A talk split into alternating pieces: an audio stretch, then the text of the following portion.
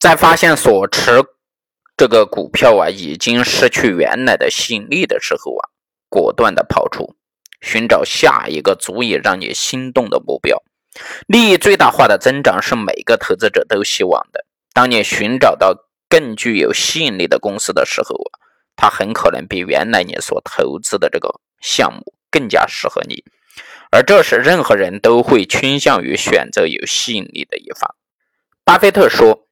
不管你在一笔投资中投入了多少时间、精力和金钱，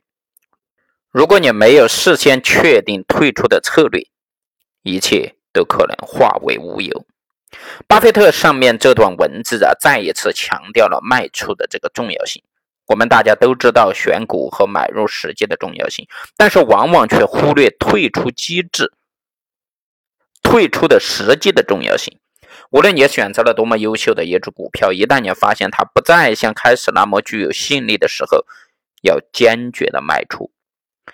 一九九一年，巴菲特的伯克希尔哈撒韦公司啊，投资近二点五亿美元购买了三千一百二十七万股的迪士尼公司的股票，占迪士尼公司总额的百分之一点六。当时啊，迪士尼公司是。全球最大的生产和销售名酒饮料的公司，是英国第四大出口商和第十一大公司。但是对于这只股票啊，到了一九九四年的时候，他果断的卖掉了，因为它已经没有盈利空间了。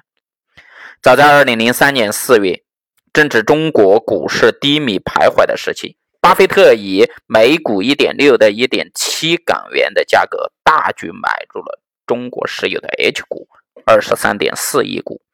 这是他所购买的第一只中国股票，也是现在公开资料所能查到的巴菲特购买的唯一一只中国股票。但是令人不解的是，十一亿股的中国石油 H 股啊，十五元左右几乎全部出尽，而且是在油价创出新高和。中石油马上就要增发 A 股，对外利好的背景下，股神巴菲特的做法就是与众不同啊！既然巴菲特认为中石油是家好公司，为什么要把股票卖掉呢？首先，石油的价格是重要的依据，因为石油企业的利润主要依赖于原油。如果说石油在三十美元一桶时啊，情况很乐观；如果油价涨到了七十五美元，不是说它一定会下跌，但至少情况并没有那么乐观了。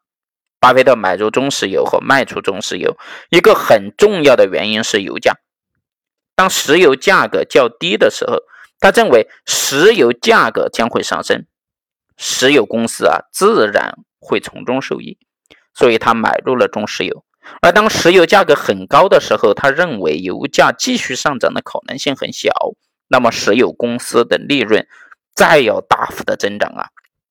将会很困难。所以说，选择了卖出股票。